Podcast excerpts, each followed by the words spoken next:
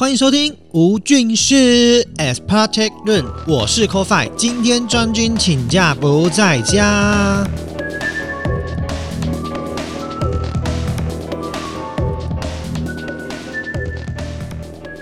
是的，今天呢是 CoFi 啊，要真正一个人来进行单口这件事情。其实很多人都会说，Echo Five，你以前不是在做广播节目啊，或是你自己在直播的时候都是单口吗？那为什么好像你做 Podcast 到现在都没有单口听你在那边讲话的的情况发生？就是因为其实之前 CoFi 就觉得单口这件事情其实蛮尬的，就是你要面对一。个就是空无一人的情况，然后自己在那边自嗨的的感觉，就他跟我上一集做单口的访问，其实就明显有很大的不同。因为你要先想好主题，然后没有人跟你互动的情况之下，然后你要自己跟自己互动，所以我必须说，我觉得在 podcast 里面做单口的人都非常厉害，而且。我觉得要做单口啊，它的企划内容势必要比做双人来的强很多。因为你做双人的话，它至少它还会有一个就是接搭话的这个环节。所以今天呢，算是呃各位听众们第一次要听到 CoFi 来进行单口录音啊。那今天单口录音这件事情呢，其实也不瞒大家说，你们今天听到应该是礼拜四，然后我自己录的时间是礼拜三，也就是我前一天的晚上，就是才录这支。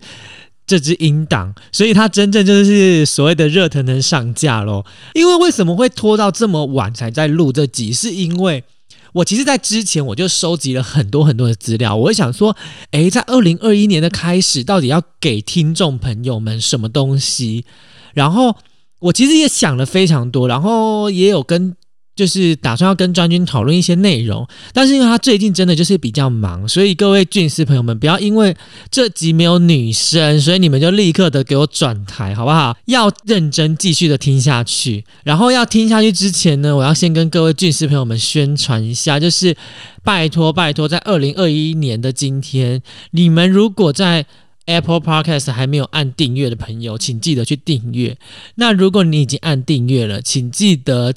把你亲朋好友的手机都打开来进行订阅，因为呢，在就是二零二零年的尾声的时候呢，据说 Apple Podcast 啊，就是排行的部分跟订阅这件事情有息息关联。我不知道那个机制是怎么样，但是我觉得这件机制很怪啊，因为因为以 Co 饭来讲，我在我我的目前我的。呃，分类里面是在教育类的 How to。那在这个分类里面发生一件很奇葩事，就是我曾经就是有到达前五名，然后也有曾经到达就是五六十名，然后那个波动指数就是很夸张，所以我也不知道它的那个效那个到底。到底是什么样的机制啊？但是不管怎么样，就是请各位俊士朋友们拿起你朋友的手机，拿起你亲朋好友的手机，先按订阅，然后进行五星评价。虽然我已经很多一星，但是无所谓，就是请帮我把分数冲起来，这是第一件事情。那第二件事情就是，如果他跟 CoFi 一样不是用 Apple 手机的朋友们，那就是他有用什么软用什么程式，你就不管是 Spotify 啊，或者是 KK Bus 啊这种。请他们订阅好吗？拜托，然后让他们听听看 podcast 这种东西，因为我相信现在还有很多很多人不知道 podcast，或者是他有听 podcast，可是他只听台通，只听百灵果，只听骨癌，请告诉他们，其实还有别的小节目可以听，例如吴俊士。那吴俊士这款这个节目之外，其实吴俊士里面也告诉给大家非常非常多的内容，不管是呃。呃，光合作用，我跟专军的，或者是有机杂货店，或者是新开的节目，加上像是二十四节气素节生活，或者是大家听了会很爽的益生菌，好不好？所以，请你把这个好节目分享给你的好朋友们，不管他愿不愿意收听，或者是他喜不喜欢，但至少你要让他们去尝试，知道 Podcast，知道吴俊是这个东西，好吗？好，那就继续往下来跟大家说，就是我其实原本在准备这一集的内容的时候，我录了好几次，然后大概都录到十分钟左右，我就把它算了，我就我就直接整个内容都删除，然后我也我连听我都不想听，因为我发现，哎，好像越走越知性哎，然后然后那个内容好像越来越就是离吴俊士刚开始越来越像，就是那种很深很可怕，然后有一点像在讲 CoFi 自己的内心世界，我就觉得哇天哪，不能再走向那个环节了，所以后来我又删掉，然后我又重新录。然后我当初是想要跟大家聊的是，在二零二零年的尾声，我相信不管是 Podcaster 或者是各位俊师朋友们，一定都会给自己非常非常非常多的新年愿望。然后也会希望在新的一年可以给自己许下很多的期许跟目标，但是你们知道吗？其实 CoFi 这个人就是我不，嗯，我会给我自己人生设定一些目标，但是我不觉得他应该是介于二零二零年跟二零二一年这种跨年度的许愿跟目标，因为。其实我们每天都是新的开始，那你为什么不先从短期的开始，就是许一个自己明天应该要更好，或是明天应该要更进步的这种目标？所以其实我就没有打算要跟跟着风向做这种内容。那我其实更想跟大家聊的是二零二一年上半年会发生的一些事情。我本来想要聊这个内容，然后我也准备了，但是后来我就是讲了之后，我越讲越觉得哇，一个人讲这种议题太深了吧，就已经。你知道我的巨师朋友们就是大概就是八九成就冲着有女生这件事情来听，然后要听一个男生在那边碎碎念这种事情，我就觉得啊算了算了算了。但是我因为我都既然都准备了，所以我就决定还是跟大家分享这件事这几些事情好不好？那第一个呢，我觉得对呃台湾朋友来说很重要的事情就是我们 EID 要准备发，就是准备在。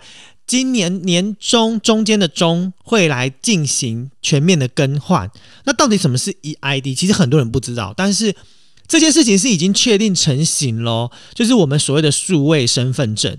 那这个东西呢，就是未来会取代我们现行的身份证，然后它也重新经过设计，然后它未来会是以晶片的方式来做处理。其实很多人会问说，诶，为什么？都已经做条码了，那条码跟晶片的差别是什么？你条码扫进去，它一样可以看到很多的资讯啊。那这跟晶片有什么落差？有什么差别？那很多人都会说，哎，以前就不叫不会有各自外泄啊，现在晶片化它就会各自外泄啊，等等等的问题。那到底 EID 它未来可以有多大的用途？其实。这种晶片的东西，它可以用的途径其实很广很广，就好比它或许可以结合悠游卡，或就结合一些电子支付，或是它可以，其实我觉得最大功能就是把多卡合一，就是我们你不觉得我们出去每次都要双证件，然后很多东西，比如说你要有健保卡，你要有身份证，然后你又要有行照驾照，很多很多这些东西要就是非常的发发散，然后你都要带到同一个。同一个皮包里面，就好比现在很多的呃信用卡支付，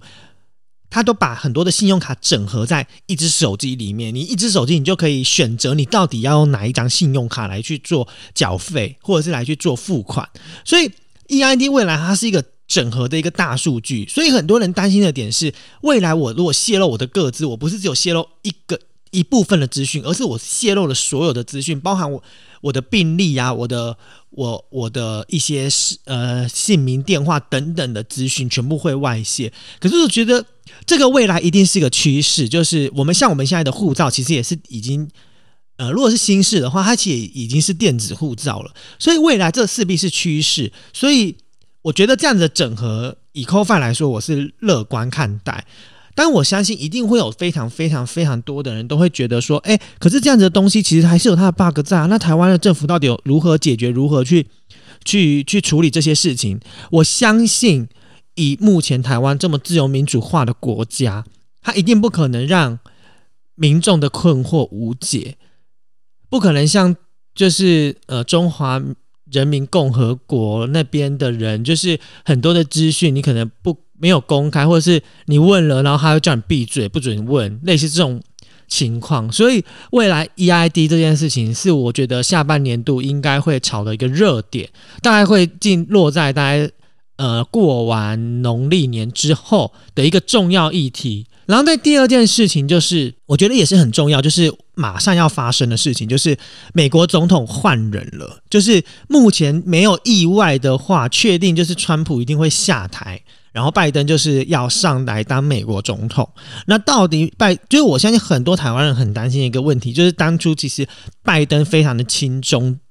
那到底拜登上来之后，我们台美原本的友好关系到底会不会瓦解，还是会不会有任何的变动啊？然后本来原本像我们现在已经开放了美，我们现在开放了最近很夯的议题就是来猪嘛。那这件事情到底未来会不会受到影响？就是我们原本开放了，我们希望对方也美国那边也可以给我们一些优惠，一些也不是优惠，一些福利。让我们台美之间的关系，其实不管是从贸易角度或从任何角度来说，它是一个非常完整的一个一个互惠方式。那会不会因为新的美国总统上任之后，导致于呃我们原本台湾跟美国友好的这一个环节就不见了？所以我觉得这会是一个呃下半年度，尤其是拜登确定如果上位的时候，那台湾的政府到底又要该如何去？呃，跟美国那边继续进行友好的互动。那其实目前看起来是美国那边的呃，其他还有什么众议院还是什么什么院的，目前来说整体的结构架架构来说，还是一样是比较亲台反共的，所以。这件事情算是好事，至少他们有另外一股的压力在压着那个拜登总统。但是，到底拜登会做出什么样的政策或者什么样的抵触的东西，跟我们是非常非常不满意的内容，那也会是我觉得台湾下半年度呃，今年上半年度要非常非常重要关心的一个议题跟跟跟政策。那除了讲到美国跟中国跟台湾这个三角关系的同时呢，接下来就要讲另外一件事情，就是所谓的。武汉肺炎，那在讲武汉肺炎的之前，之前要先讲一个，我觉得跟跟很多不管是呃创作者也好，或者是观众也好，它会是一个很重要的一个议题，就是在二零二一年的时候呢，YouTube 会有新的政策。那到底是什么新的政策呢？就是很多的很，我相信很多 YouTuber 已经有在讲这件事情。加上其实，在二零二零年的下半年，好和弦也把这个问题跟议题带给大家，告诉大家说，YouTube 自觉得有一天会被取代，或是有一天也会有另外一个大的东西跟它抗衡。那个东西叫做 LBRY。那我呃 c o f i 其实也有去 LBRY 申请，然后其实我必须说有一点难用，就是并没有想象中的这么好用。那那一块我就先不谈，然后就先讲到 YouTube 这边，就是它到底要做了什么样的政策的改变。其实简单来说，就是未来你不管是不是看到有跟 YouTube 合作的呃 YouTuber，就是要要成为呃有合作的 YouTuber 条件，就是你必须要四千小时观看，然后一千个订阅以上，你才能加入他 YouTube 的合作伙伴。那你加入 YouTube 的合作伙伴的话，你才会有收听他的节目，然后看到广告有收益回馈给那个频道主。所以像 c o f i 呢的节目就的频道就是完全没有任何的收益，所以就算你们你们留一直狂浏览啊，其实 c o f i 来说是一毛钱都拿不到，因为我们跟他并不是合作伙伴的关系。那未来就是只要你的节目放上去，不管你是不是他合作伙伴，他都会在你的节目频道下广告。然后，而且这个广告收益，你不是合作伙伴，你是拿不到的。所以未来很多人在评估，可能 YouTube 会把很多很多的广告下在那些非合作伙伴底下。这有好处有坏处，坏处就是那，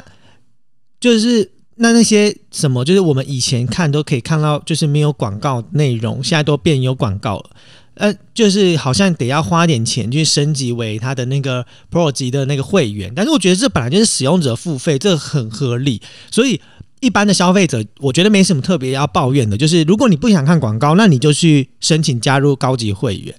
第二个其实会呃，我觉得比较担心的会是比较高级的直播呃的 YouTuber，因为未来如果 YouTube 真的把这些广告都下在一些。一些我们这种小频道里面的话，小频道未来的曝光率它可能会提高，因为它为了让它的广告提高，所以它会让那个后台的机制去轮转轮播的时候播到我们的这种节目，这是有可能的。所以最大最大苦主大概就是那个有跟 YouTube 的合作伙伴，目前是这样子。这样子去认定，所以到底 YouTube 的这个政策的改变，会不会真的让 YouTube 被视为，然后让很多的人跑到 LBRY 去？这我觉得会是二零二零年上半年，而且就是在 YouTube 只要就哎那时候我呃只要确定有这件计划的时辰，我相信在这个计划时辰前，应该就会有一波转移潮。那至于真的能不能转移成功，或者是？You YouTube 的到底影响性有没有那么大？我觉得会是二零二一年上半年会很重要的一个议题。如果你是一个习惯收听那个 Podcast 或者习惯收看 YouTube 的人，或许对你的生活会有一些影响。那最后最后就要聊的那个当然就是武汉肺炎。武汉肺炎的议题是这样子，呃，我觉得会要影响几个面向，就是到底武汉肺炎什么时候会结束，什么会会终止？因为你知道吗？最近就是第二波变种，呃，第三波的疫情又复发了嘛，然后变种病毒开始。那之前那些疫苗打了到底有没有效等等的问题，其实目前一直还是一个扑朔迷离的状况。加上我觉得对我来说最重要就是东京奥运能不能举办。最近最近也有非常非常非常多的人在探讨这个议题，就是东京奥运的举办这件事情。很多人说，那东京奥运干脆不要办好了。但是以一个就是站在东那个日本方，他已经喜欢办啊，因为他所有的周边那些东西他都已经投资了、投入了。他如果没有赚一点钱回来，我相信这个是一个很大的负债坑呢。所以在对日本的角度，他一定希望要继续办。那在一个国际化的角度，到底东京奥运办不办这件事情，我觉得哇会是非常重要，而且它就在明年的七八月，所以明。二零二一年的上半年势必会是大家讨论重点中的重点。再来就是科技产业的部分，你看哦，像现在因为武汉肺炎的关系，然后很多的国家开始封城，然后科技产业开始起来，导致于像我们这种 podcast 啊什么，就是这种平台开始陆陆续续的发展，然后导致于不管像是旅游观光业，它就是不断的惨淡。虽然看起来它是一个在互相消长的平衡阶段，但是。其实很可怕，就是尤其是最近啊，最近你看台湾股市一直不断的飙破嘛，也是因为台湾的疫情越来越，就是台湾疫情并没有明显的爆发，所以导致于台湾现在呃在各个领域上好像看起来很赚钱，但是实际上这会不会是一个，这会不会是一个暴风雨前宁静，或者是就是一个回光返照的概念，就是感觉好像台湾真的很棒很棒哇，现在台湾真真的很赞，但是突然哪一天。这个泡泡破灭破裂，然后那个那个走下坡的情况会不会大发生？这件事情我觉得也会是在二零二一年上半年会要值得关注的事情。加上台湾今年大家都知道嘛，像长荣啊什么，他们的运输业就是非常的发达。我觉得武汉肺炎能不能终止，这关系到非常非常非常多的事情发生。就像很多人都说，那我能不能出国？我相信啦，就算真的疫苗来了。上半年也不可能出国，所以上半年要关注的议题，我觉得我自己原本当初统计就是要讲这四个面向。第一个就是 EID 嘛，然后美国总统跟台湾之间的关系，然后 YouTube 的政策改变，还有武汉肺炎这件事情。但是我要我原本讲都讲的超深入的，就是我可能在讲到就是台美关系的时候，然后我就讲了一些资料的收集，然后讲一些很深的东西，我就觉得天哪，谁想听啊？就是啊，还好我只是做了一个明智的选择，然后。就是现在讲一讲，大概讲了十几分钟，我就觉得哇，好哦，还好没有深入聊，不然这四个议题聊完，可能一个小时就过去了。那其实我要讲讲，我要就回过头来，我这集到底要跟大家聊什么？其实我想，我后来想一想啦，既然今天专军请假不在家嘛，那我就来聊聊吴俊士这个节目的一个的一个发展史。其实也不叫发展史，就是我觉得我在短短从八月份开始，一直到现在一月份嘛，才过了几个月而已，就发生了我觉得非常非常多。嗯，在这个产这个也产业嘛，也不算产业，因为我并没有靠它赚钱。在这个兴趣里面发生了很多的变化，我觉得这件事情好像真的可以跟各位俊师朋友分享，因为俊师朋友们是一路看着吴俊士从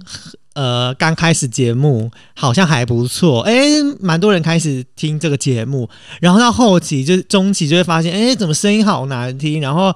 后来就有点消沉，然后哎，设备来了，然后等等等等等过程，我想说跟大家来聊聊这件事情，顺便聊聊二零二一年的吴俊师未来到底要干嘛，好不好？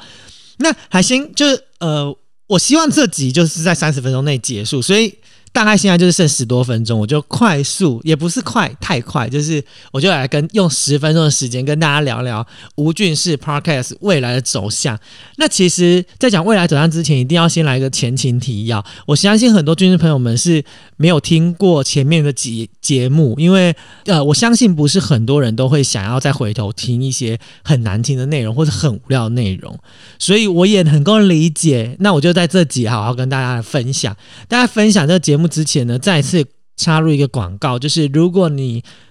有在用 Apple Podcast 收听的话，请去订阅，给五星评价。然后留言给我们，不要只给评价，留言留言留言好吗？让我们跟你互动。第二件事情呢，就是如果你不是用 Apple Podcast，你是用 Spotify 或是用 k b u s 或者是其他软体收听的话，只要订阅都给它订下去，好不好？而且最近吴俊熙也在 MB 三里面，MB Three 里面有这个节目了，好吗？所以很多很多的平台都可以听到吴俊士，所以只要你有听到，都给我订阅，能够评价都评分，然后也欢迎各位俊师跟我互动。不管是 IG、Facebook 或是 YouTube，好吗？OK，那我们一开始这个节目的会产生，其实我们在第零集都有跟大家讲啦。其实最主要就是 CoFi 自己本身有在做节目，有有之前有在做呃单口的节目，然后我那时候在做的时候是在做华语排行榜，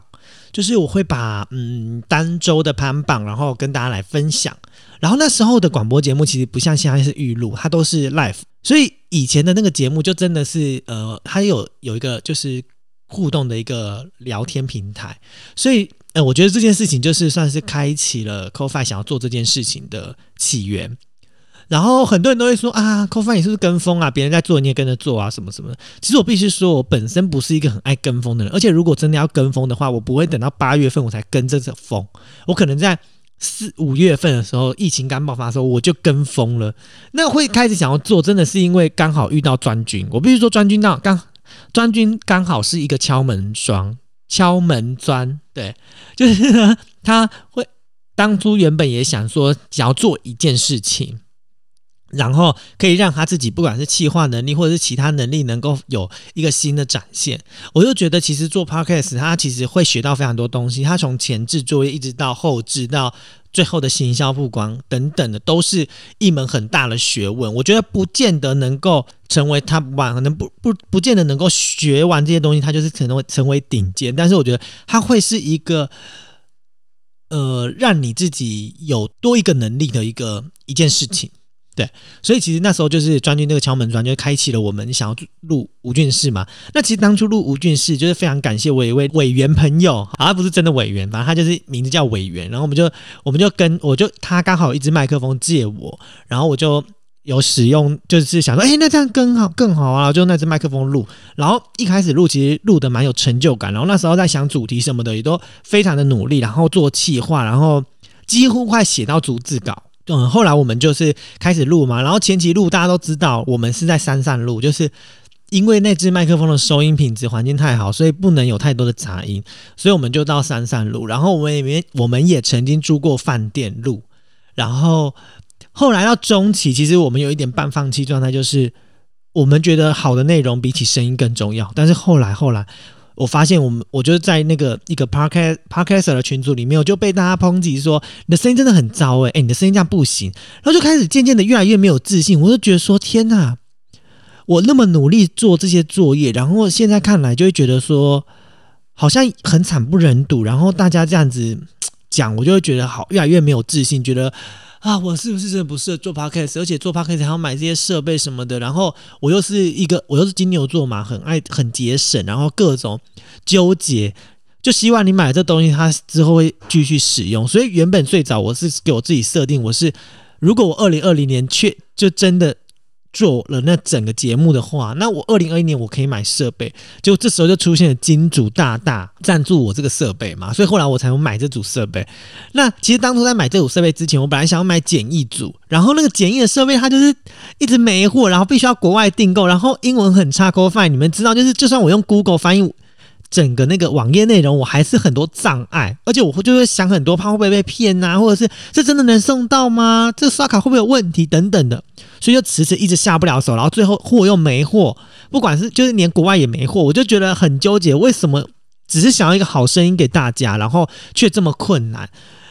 然后就刚好就是我刚刚讲的，就遇到金主大大，我就觉得哇，这真的是上天就是。要我做这件事情，所以就决定在做这件事情之后，我要改变很多很多，就是原本既定的一些想法跟印象来做这个内容。所以我就开始，呃，从原本我的逐字稿开始，慢慢的放下逐字稿这件事情，然后跟大家来就是真正的聊聊自己自己内心或者是自己呃脑子里面装的内容。不要都要靠资料搜集，很像在把 Google 的内容念给大家而已嘛。所以后来我就做了这件事情，我就把我自己的。我自己的内容就是简化，我只写大纲稿，然后只告诉我自己说，诶，我这集我大概会聊什么，然后稍微对一下稿，跟方正或者是跟专军对稿，说，诶，我们的走向大概是 A B C D E F G，然后这样子走下来，然后中间可能会插其他东西，那如果有的话就插进来，然后我们来聊，所以我才觉得双就是双搭或是三人，这这件事情其实很好，就比起单口来说，其实真的很尬。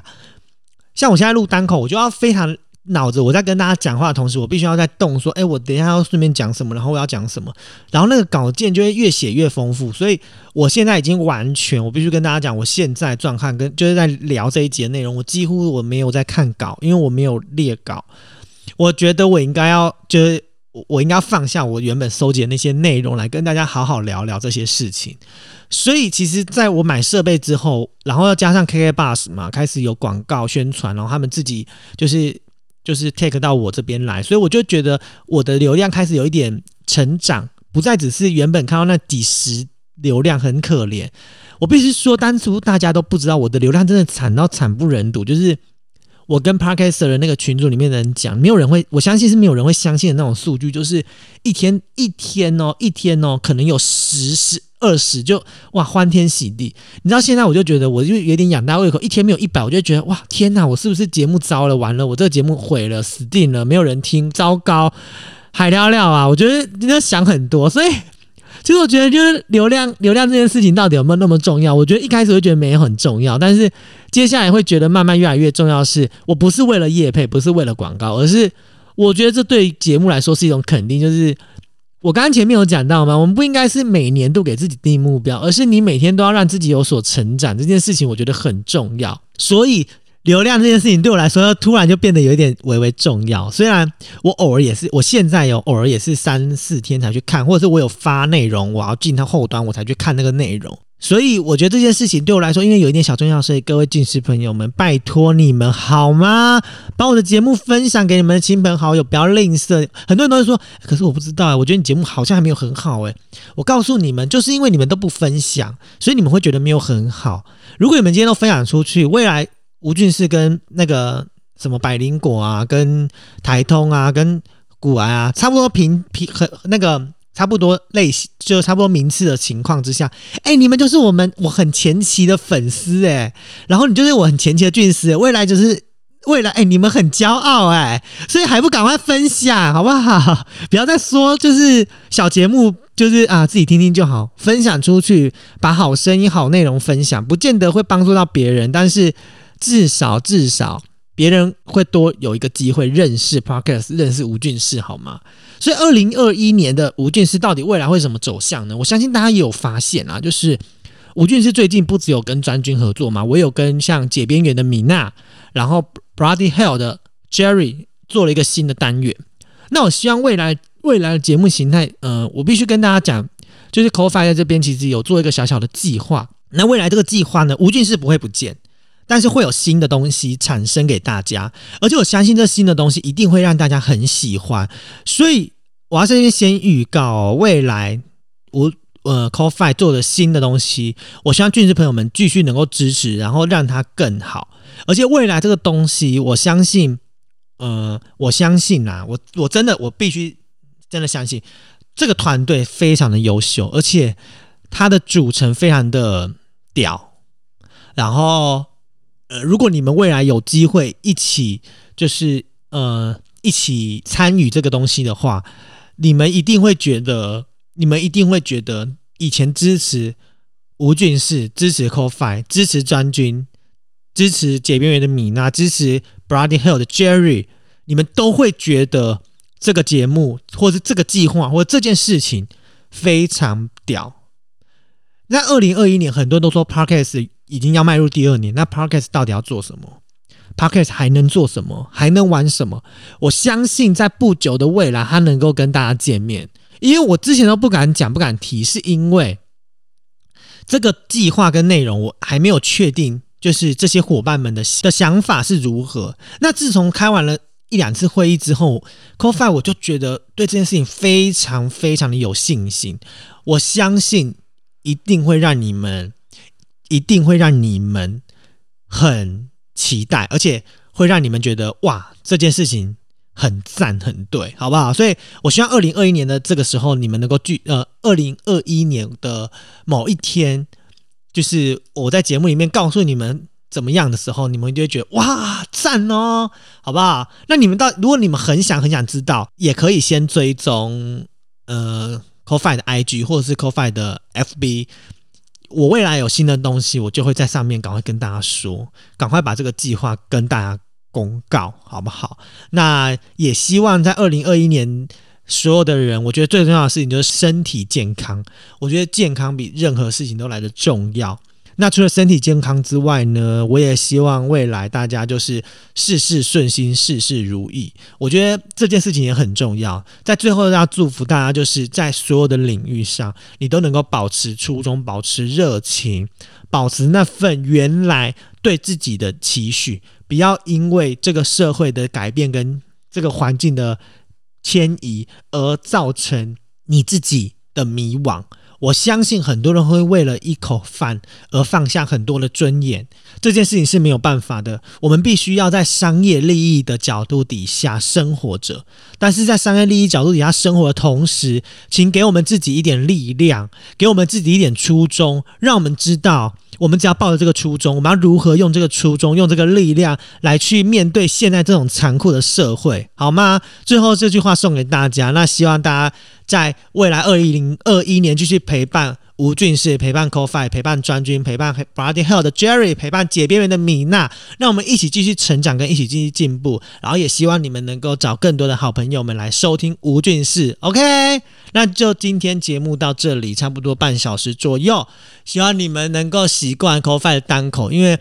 专军确实有时候真的比较忙一点，也希望大家见谅，好不好？然后如果如果如果。你们觉得没有听到专军的声音很遗憾很难过，拜托去敲碗专军好不好？希望他赶快回家。OK，那在这边跟大家说拜拜。